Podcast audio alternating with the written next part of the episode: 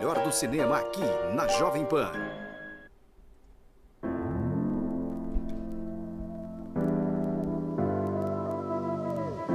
I'm also just a girl standing in front of a boy asking him to love her. I love you. É, quer dizer morena em francês. Jack, I want you to draw me like one of your French girls. What about us? We'll always have Paris. Hello, stranger. Olá, olá, boa tarde a todos os ouvintes da Jovem Pan. Meu nome é Thiago Maia. E eu sou Larissa Paiva. Hoje no Supercuts aqui na Pan, qual que é o nosso assunto, Lari? Hoje a gente vai falar de Professor Polvo. A gente vai falar um pouquinho também do Oscar e Professor Polvo é um dos filmes que foi Um dos indicado. documentários que estão. É, É, um melhor doc- documentário. Isso. E aí é um dos títulos que tá na Netflix. Inclusive tá de fácil acesso aí. E a gente vai falando. Você tinha visto ele antes dele sair nessa lista de indicações para melhor documentário, né? Tinha. é, os documentários normalmente eu assisto todos é, ao longo do ano aí. Esse ano, por incrível que pareça, eu tô super alheia a toda essa lista do Oscar. Mas eu acho que é, é geralmente assim, o, tem sempre alguns documentários que a gente não, não tá ouvindo falar. Que a- alguns bons, outros não tão bons, que o Oscar dá um jeito de surpreender a gente nas indicações. Um, do- um documentário que eu assisti já, antes de, de, é, antes de entrar nessa lista do Oscar, é o Time, da Garrett Bradley. É, que é um documentário lá no Amazon Prime sobre uma, uma é, sobre uma mulher que foi presa e, é, e luta por direitos civis e luta por liberdade penal e é, menos penas na prisão, sistema carcerário, essas coisas, né? É um documentário bem legal, assim, que acho que vale a pena a todos assistirem. É, é- eu acho que deve ser o favorito a levar esse prêmio, se eu não me engano. Assim, eles, é, nos últimos anos, documentários americanos têm levado o prêmio de melhor documentário e esse eu acho que é um, é um candidato forte. Mas Professor Polvo é, estreou acho que em outubro na Netflix. Eu não tinha, eu não tinha nem- nunca nem ouvido falar. Quando, a- até que você me mostrou e eu vi que estava sendo indicado também. E muitas pessoas assistiram nos últimos dias, né? Acho que meu Letterboxd tinha um outro que assistiu. E aí na, na última semana pipocou muito mais gente que foi lá, viu o filme, logou e deu nota. É um filme que tá fácil, né? Então, e principalmente esse ano, que tem muita coisa nessa lista que não chegou aqui, não estreou ainda. Com a gente não certeza. sabe onde vai assistir. Com certeza. Então, as pessoas estão começando pelos mais fáceis, assim. Eu vi até eh, todo ano normalmente eu fazia uma planilha. Tanto é que o Supercuts começou com essa planilha, acho que desde 2014 por aí 13, talvez. Eu fazia uma planilha com todos os filmes do Oscar no Excel e aí disponibilizava para os amigos e aí esse grupo foi crescendo, aí foi pro Instagram, enfim. E todo mundo ia fazendo um xizinho ali no que já tinha assistido e tentava completar tudo e a gente trocava essas planilhas. E esse ano eu tive a menor vontade de fazer isso, assim. Tanto é que quando saíram as indicações, a gente começou, eu comecei a te mandar e tal, mas eu tava ocupada É, eu mesmo coisa. comentei aqui no, no, no- no microfone que é das temporadas de premiação mais xoxas, assim. Acho que a palavra é essa, xoxa. De to, de- da, da minha memória, pelo menos, né? Com é, um outro filme me empolga, mas de maneira geral, é, acho que não só os filmes são meio medíocres, assim, como a gente não teve é, essa, essa sensação de que, nossa, nós estamos. é, os estúdios estão deixando os filmes bons, assim, carnudos, para essa temporada, né? Tipo, a, a sensação não foi essa nem um pouco, né? Mas enfim, vamos, a gente pode falar um pouco desse documentário. Você quer começar dando suas impressões iniciais? Então, eu vou ler aqui a sinopse pra quem tá por fora ainda. E o título já é bem sugestivo, né? Professor Polvo. Em uma floresta subaquática da África do Sul, um cineasta desenvolve uma amizade improvável com um polvo e descobre mais sobre os mistérios do mundo submarino. É minha cara. É a sua cara mesmo. Essa sinopse já é minha cara. Então, é, Professor Polvo é porque esse esse cineasta ele estava passando por um momento muito difícil, familiar, um momento muito difícil para ele, assim, em relação à profissão, ao filho. E ele aprende muito com esse povo que ele fez essa amizade, ele aprende muito embaixo d'água, assim. Eu gosto muito de documentários e eu amo biologia marinha no geral. Então, esses documentários com temáticas subaquáticas, eu sempre tô dentro deles, eu sempre assisto. Assisto Semana do Tubarão no Discovery, assisto tudo que tem possível. E eu realmente achei que era um, um documentário mais voltado pra biologia mesmo. Só que na verdade não, assim, é, ele tá muito mais voltado a essa experiência embaixo d'água é, desse cineasta e como ele desenvolve essa relação amigável com um ser que normalmente não é, porque a gente vê é, documentários e histórias de golfinhos, animais que conseguem se relacionar mais com seres humanos, né? Conseguem se comunicar melhor com a gente. E um povo normalmente não tá nessa categoria. Só que ele realmente desenvolve uma relação ali com o povo. Para ele, obviamente, é muito maior do que para o povo. Mas eu gosto como o documentário ele leva para esse lado de filosofia de vida mesmo. Que ele aprendeu é, estando embaixo d'água, que ele aprendeu com uma criatura singular, assim. é- o povo é um dos animais estranhos. É, realmente, o povo, ele é um animal muito inteligente, né? Ele, é- ele, ele diz aí diversas vezes ao longo do documentário que o povo, assim, é- é, mesmo eu já sabia desse fato, assim, e mesmo eu já sabia que o povo tinha essa inteligência, assim, mas ele falou, olha, tipo, um animal invertebrado, que não tem nem concha, assim, é, não deveria ser tão inteligente, né? E ele vai explorando um pouco do que o povo faz pra para sobreviver naquela selva, literalmente, né? Não, e as sensações é, embaixo d'água são muito bonitas, assim. Quando eu indiquei esse documentário aqui, foi aqui, eu acho. Eu É, falei sobre cenote também. é, e como essas imagens embaixo d'água levam a gente para outro lugar, assim. Eu sempre gostei muito desses documentários porque eu realmente é igual documentário no espaço. Você é levado para um outro universo. O universo marinho ali é outra terra, a gente não, que a gente não conhece e não conhece tanto. A gente conhece mais sobre o espaço do que sobre o fundo do mar. Então, lá vem a palestrinha. e aí, o que eu gostei muito desse filme é que ele realmente te transporta nas imagens, o que a gente sempre fala das paisagens sonoras ali. eh, Tem esses momentos de contemplação muito bonitos, ao mesmo tempo que tem a história do cineasta e ainda tem o desenvolvimento do povo, né? Uhum. Então eu gosto dessa combinação toda. As imagens são muito bonitas, assim.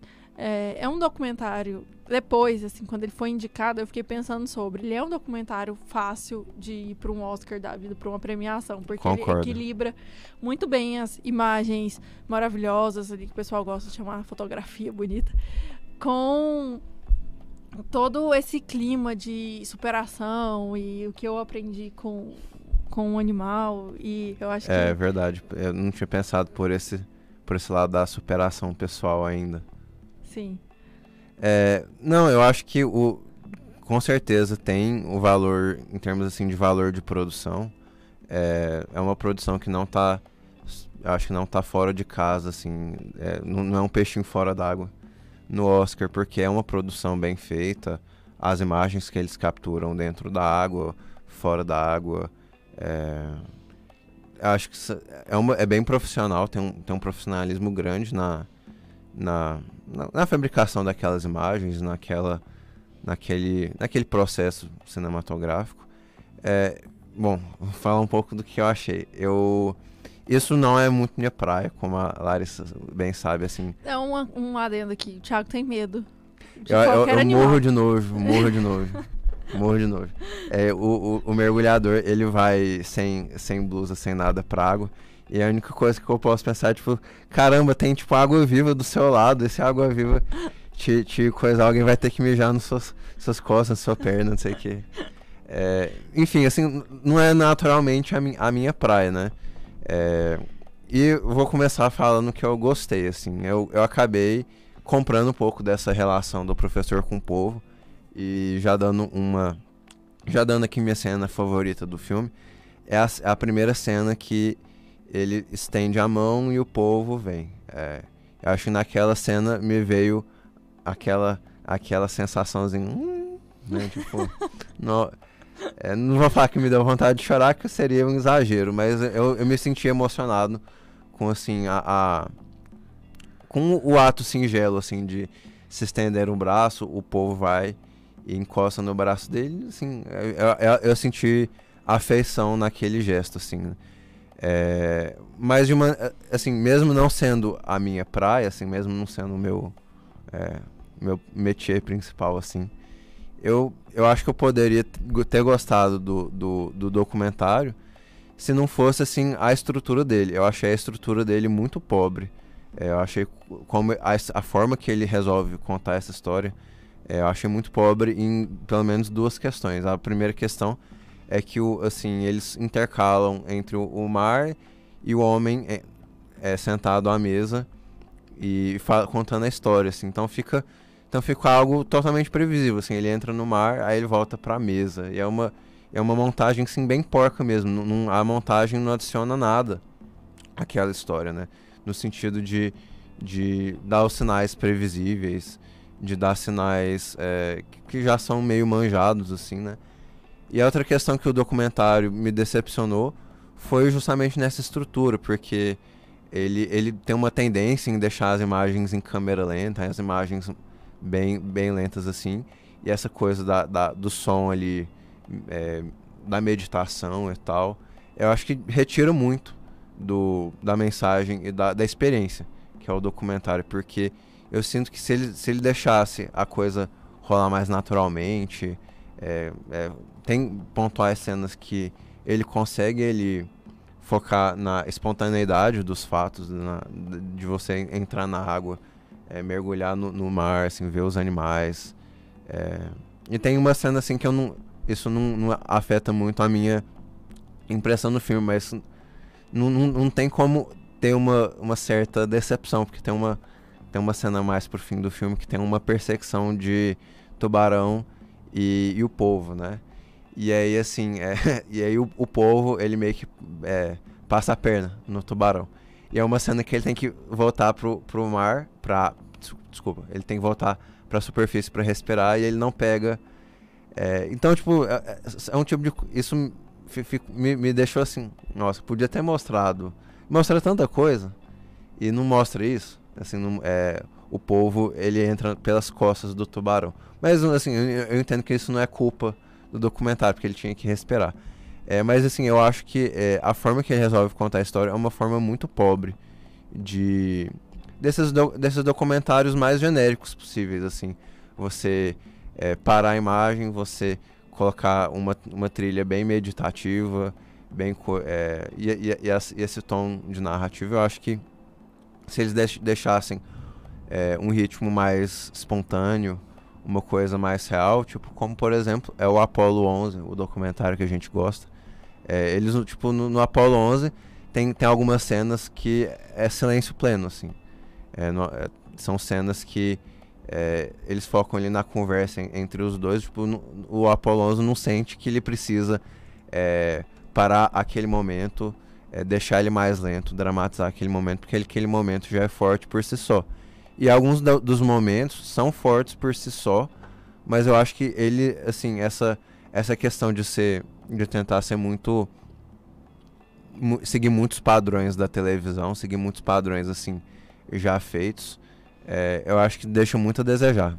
Eu acho que ele, ele tá entre. Ele não decide o que ele vai ser. Agora que você falou sobre isso, eu pensei muito no Blackfish. Que é mais documental, assim, tem mais relatos, até porque são, é sobre crimes, né? Crimes cometidos contra as orcas e as orcas assassinando pessoas. Então, assim, é, é mais documental no sentido de jornalismo mesmo. Eles querem contar a história, várias histórias de várias pessoas que tiveram alguma ligação com a Tilicum, ou Tilicum. E, e aí você tem mais essas cenas chatas de uma pessoa sentada contando algo do que. E as imagens também não são tão contemplativas. São imagens é, gravadas num celular de alguém que estava lá na Disney. São coisas mais assim, imagens da Disney mesmo, do show. É, então é um, um tipo de documentário diferente. Esse aqui, ele tá entre esses relatos de alguém e as imagens mais contemplativas. Então, eu gosto muito quando ele vai pro lado da contemplação. É, porque eu acho que ele consegue captar poesias marinhas mesmo. Não, eu acho que ele faz a contemplação ruim. Meu, meu problema não é nem que ele é, quer ser um documentário meio contemplativo. Não vejo nenhum problema. O negócio é que a, a forma como ele estrutura essa a contemplação é muito mecânica. ali a- na montagem dele, na trilha dele e na, na cadência das cenas mesmo, assim. É muito mecânico. Então, eu acho que um, um, um, um, filme, um filme ele tem que deixar a poesia acontecer e não forçar ela a acontecer. E aqui tem, tem mensagens bonitas ali. É, tem tipo, tem uma, tem uma outra cena que eu, que eu, é, que eu achei interessante quando é, o, o povo perde um dos tentáculos aí cresce um, um, um tentáculo pititinho assim. É, esse tipo de coisa era, era foi interessante de ver na tela, né? É, coisas que realmente fazem sentido nas, na cosmologia daquele universo e na experiência daquele professor e, e cineasta, né? Eu passo muito pano pra temática. É, até lembrei de um, um momento aqui. Quando era, eu sempre assisti muito essas coisas. Quando era mais nova, eu tava assistindo com meu pai uma vez, é, no Net, NetGeo, eu acho. Alguma coisa, algum desses canais, a gente tava assistindo sobre um macaquinho. Era o documentário desse macaquinho que ele era expulso do grupo, ele era exilado. E, meu Deus, acho que foi a coisa mais triste que eu já assisti na minha vida. Esse macaquinho, filhotinho, é, sendo exilado. Ele era um macaquinho jovem, não era tão filhote, tão bebê, mas é, ainda não era adulto. E ele é exilado do grupo e ele vai perambulando sozinho. E a equipe vai, já quero chorar só de contar. E a equipe vai acompanhando. Meu pai vai ouvir vai lembrar e ele vai chorar. Porque ele ficou mais abalado que eu ainda. E, e era só isso. Era um documentário da NetGeo. Eles não esperavam que aquilo fosse acontecer. Aquilo não estava roteirizado. Aquilo é cena da natureza, né? Isso acontece nos grupos. É, Deixaram a mágica acontecer. é, e, e só filma. Eles. Qualquer escolha deles, vamos acompanhar esse macaquinho e ver até onde ele vai, sabe? E ainda bem que o macaquinho ele encontra outro grupo e é feliz nesse outro grupo. Mas os momentos, os minutos ali, sei lá, acho que 5, 10 minutos de que você ali assistindo não sabe o que, que vai ser desse macaco, dá vontade de pegar um avião e ir atrás do macaco, procurar um macaco e adotar o macaco. Então, assim, é, e eu vejo muito isso, essa. Em vários documentários, assim, quando tem é, predador e presa, que você não sabe o que, que vai acontecer, você não sabe se a zebra vai conseguir escapar daquele leão ou não. Então, assim, esse- esses momentos de contemplação da natureza eu acho que são muito bonitos. E para quem tá documentando, é, eu acho que você fica completamente imerso nisso. E aí tá na hora da montagem mesmo, de conseguir. É, que provavelmente esses. esses o pessoal que tava filmando ali, direção, produção, ficou acompanhando esse macaco muitos dias. Foram Sim. 10 minutos de sofrimento pra mim, mas pra eles foram semanas sem saber o que, que ia acontecer. Então eu acho que aqui no, nesse filme, acho que a história era muito mais densa é, pelas imagens, e aí eles tentaram equilibrar com as falas. Eu acho que se só tivesse feito um filme só com as imagens que ele gravou, talvez seria muito mais Hum. bonito. Não, eu acho que, assim, eu não tenho a menor dúvida que o professor tem esse. O professor Pessoa, né? É, o- Ele é cineasta, o professor é o povo. não, eu- não, mas, mas ele, eu acho que ele é pesquisador também, Aham. porque ele. Ele ficou depois. É, enfim, o, o, o mergulhador. Ele, eu não tenho a menor dúvida que ele tenha, se, tenha aprendido muito de verdade, assim. Não tenho a menor dúvida que essas experiências mudaram a vida dele. Provavelmente mudariam a minha vida também. E olha que eu sou totalmente é, chato com essas coisas, assim. Você não ia entrar nessa área. É, não, mas assim, eu, eu, eu, eu, eu, eu, tenho plena consciência de que é uma experiência muito rica. Eu me, é, eu me senti assim. é, eu, eu super, eu super entendo como alguém é, larga tudo e vai ficar lá com o povo, assim. É tipo a, o- a forma da água, só que da vida real, né? É, mas assim, é, eu acho que a forma como a história é contada, é, a forma como ela é filmada e passada para o público, esse é o grande problema. Assim, a história por si só, eu não tenho nenhum problema. Eu acho que é uma história muito interessante. Eu acho que tem momentos do filme que eu fiquei mais, é, mais emocionado. Mas, de maneira geral, é, é a questão é, pobre, assim, de, de, de seguir muito uma cartilha já conhecida e já, já muito batida, né? Eu acho que você não precisa nem ser muito, assim, super cinéfilo pra perceber isso. Eu acho que são coisas que é, transparecem pra qualquer um que vai assistir o filme. É um filme de muita fácil consumação, qualquer um assistiria e, e, é, apreciaria ou não apreciaria o filme, né? É, mas eu acho que são coisas que, você não precisa ter um olhar mais a- apurado, um olhar mais chato pra perceber, assim. São coisas meio básicas que o, que o documentário deixa de fazer, assim. É, é uma opção, eu acho que o documentário faz uma opção de contar aquela história da maneira mais simples e menos cinematográfica possível. É, então é, é essa tá- a minha reclamação. Tava falando disso, é, na Disney, eles têm uma categoria ali do Net Geo e tem documentários incríveis desse universo de natureza. Tem umas, uns documentários ali, uns títulos muito lindos, muito lindos, que eles pegaram os melhores ali do, do catálogo geral que eles têm, né? A produção do, do Net Geo é gigantesca em relação à natureza.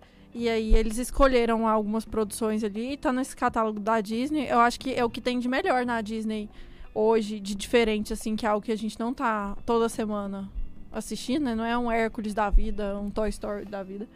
Mas são coisas que provavelmente a gente nunca deparou e tá ali, sabe, disponível. É, documentários que fizeram muito sucesso nos Estados Unidos, que tem um consumo maior para isso.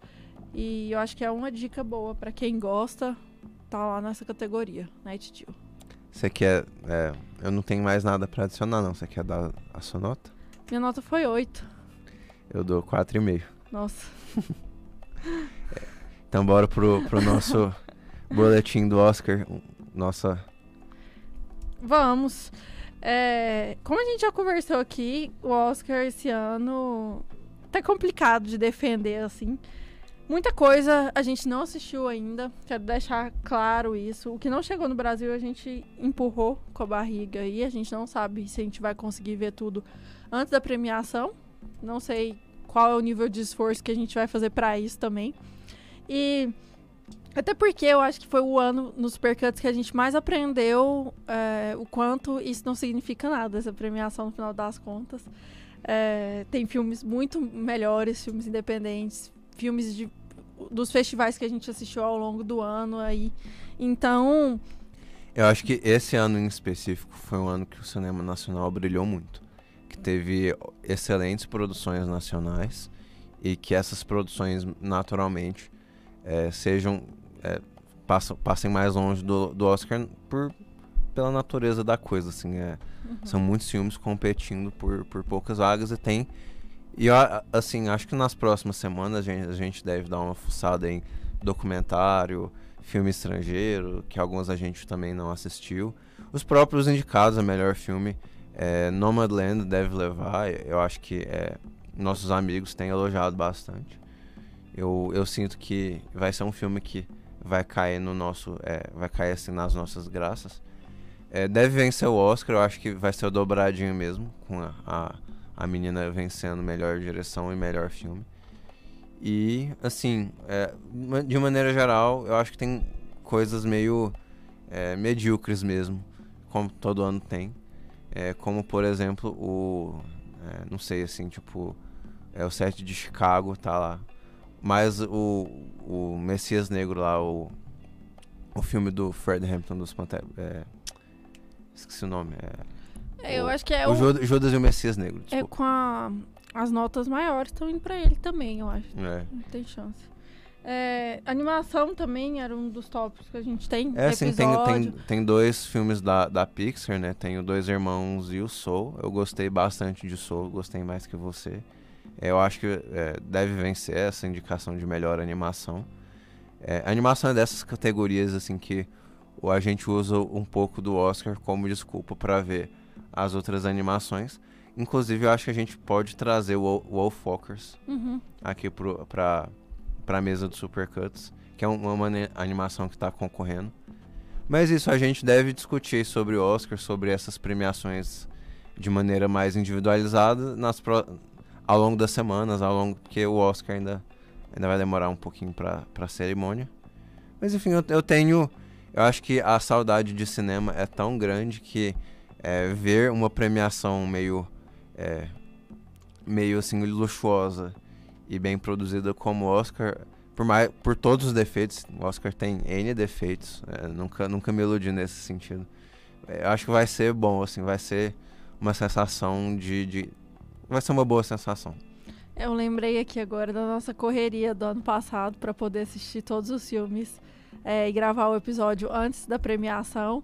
E Eu acho que todo mundo tava com essa sensação. A gente assistiu 1917, a sala tava lotada. É, então. Eu assisti duas vezes em 1917. Eu, É, tava, eu tava achando, eu tinha a- absoluta certeza que venceu o melhor filme. É, ainda bem que não venceu. Mas eu acho que essa comoção é, realmente é muito diferente quando você não pode ir até o cinema. É muito Ah, mais legal tudo, você ir tudo. várias vezes na semana. Eu lembro que teve uma semana que a gente foi três vezes pra assistir três filmes e. É, não, assim, é, é legal porque essa temporada tem gosto de temporada de premiação.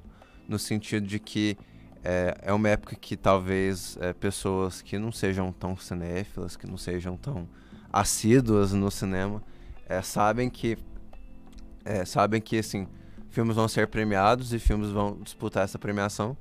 Então muita gente vai ver Adoráveis Mulheres, muita gente vai ver 1917, muita gente vai ver outros que estavam disputando, Jojo Rabbit, que eu não, eu não fui fã.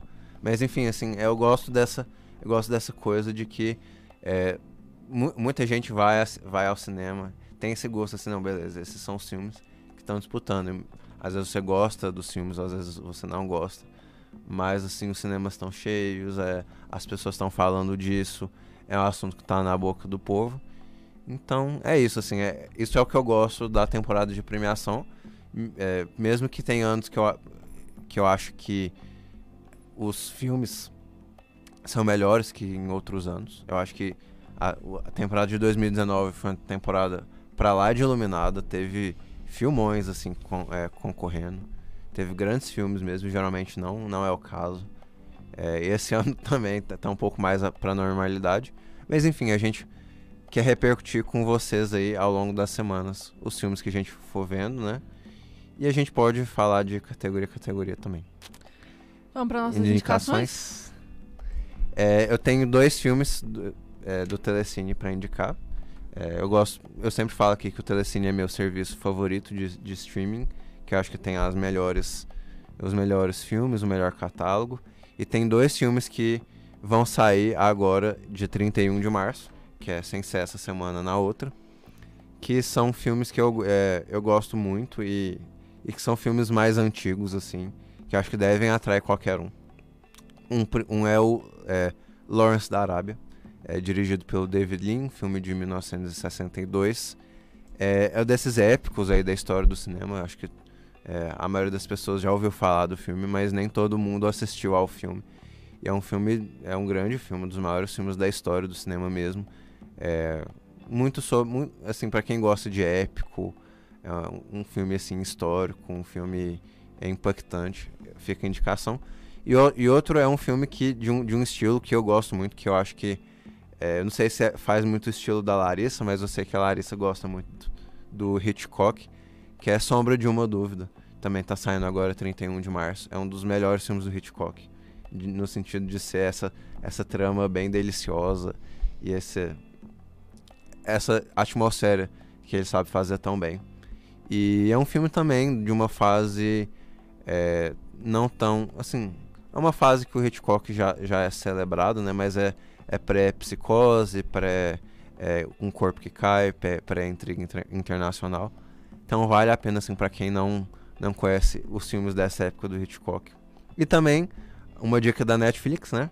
É Dirigir para Viver, ou Drive to Survive, o, a série documental da Fórmula 1 com a Netflix Isso é É. muito boa. acabou de estrear hoje, sexta-feira. É, eu gostei muito da primeira temporada, a segunda temporada eu fui. uma- eu achei meio mais ou menos. É, mas enfim, eu com certeza vou estar vendo. Então, de quem gosta, tá fica aí. a dica. As minhas indicações. Eu vou dar primeiro as indicações que vão entrar no Netflix ao longo da semana. Aí, a primeira delas é Viagem Porque Preciso, Volto Porque Te Amo. É um dos filmes nacionais que eu mais gosto. É do Karim Anu, do que, o que fez A Vida A Vida Invisível, Invisível. Madame Satã, Céu de Sueli. Mas é, o mais conhecido é dele é A Vida Invisível agora, né? Porque teve um destaque maior nos últimos anos. Enfim, é, é lindo o filme. Vai pra Netflix. Acho que quinta-feira tá lá já. Outro filme nacional de indicação é Febre do Rato. Febre do Rato, do Cláudio Assis. eh, sobre Recife ali, sobre a cidade de Recife, sobre revoluções. Acho que é um filme que é importante estar entrando na Netflix agora, é importante a Netflix estar resgatando esses títulos. Na Globoplay também, lembrando sempre, tem muitos títulos nacionais muito bons. É, a semana passada foi aniversário do Glauber Rocha, a gente sempre indica ele aqui, vai lá, dá uma moral, assiste um filme. Globoplay. Globoplay, não, eh, quem assinou por causa do Big Brother tá entediado, vai lá e procura esses filmes. É, o, acervo da, da Globoplay e do Telecine, filmes nacionais, é muito bom. Muito mesmo. Eu acho que o Globoplay tem alguns mais antigos, tipo. é, eles não usam black tie, ou. Os filmes do Glauber Rocha, os filmes do Nelson Pereira dos Santos, Eduardo Coutinho. Eduardo Coutinho, é, Leon Hirschman, né? Então, esses diretores mais clássicos estão mais no, no, no Globoplay. E, por exemplo, o- a- o Telecine tem é, filmes como O Benzinho, do Gustavo Pise. Tem Casa Grande. Casa Grande, Era um Hotel Cambridge. Café com canela. Café, Café com Canela, da, da do Ari Rosa e a Glenda Nicásio. Era o Hotel Cambridge também, tá no MUBI. Tá no MUBI também. O- o- outro filme tá no MUBI é, o, é a Sinfonia da Necrópole, que também tava na Netflix, eu acho que saiu da Netflix. É, enfim, muitas indicações de cinema nacional. A última, eu preciso dar, que é hoje que eu vou assistir, é isso. Vou, assistir- vou rever, acho que pela milésima vez, Amor à Flor da Pele, do Wong Kar Wai. Entra no MUBI hoje e eu tenho certeza que a plataforma vai até cair, porque todo mundo vai assistir. Tá todo mundo fazendo a conta no MUBI só pra poder assistir essa temporada do Wong Kar Wai, que não é de fácil acesso, é difícil baixar, nem sempre É. a qualidade vem boa. Então, é uma oportunidade incrível para assistir tudo dele nos próximos dias aí, final de março e início de abril. Todos os filmes, a maioria deles estarão no catálogo, então fica de dica para vocês. Hoje eu vou assistir Amor da Flor da Pele. Quem quiser assistir, comentar comigo depois. Estou nas redes É sociais um, aí. é um filme maravilhoso. Maravilhoso. Ah, e já que a gente tá falando dele, vou deixar de indicação o nosso episódio. Sobre Amores Expressos. Isso. Tá lá no feed do é, Supercuts. com Wallace. E a gente fala um pouquinho sobre amores expressos, sobre esses amores tristes do Wong Kar Wai e, enfim, a gente fala um pouquinho de alguns outros filmes dele também, não tem como deixar de citar. Mas é isso, minhas dicas são essas. Então é isso, pessoal. Muito obrigado a vocês que nos escutaram. É, Supercuts é Supercuts Podium, todas as redes. Lembrem de nos seguir, dar aquele follow, aquele like, aquele, aquela moralzinha nas redes sociais. Eu sou o Thiago R. Maia, a Larissa Lares BVTP. Pra quem não nos segue ainda, é, vão lá e segue a gente. E semana que vem a gente tá de volta. Tem muita coisa acontecendo por, por agora. É, acabei de soltar um episódio sobre o WandaVision com meu amigo Zé Abrão. E foi bem bacana. né? A gente fez um, fez um bom papo lá. É, chega lá, confere, lá- confere lá. E é isso. É isso, pessoal, até a próxima. Tchau, tchau. Até a próxima. Você viu e ouviu Super Cuts.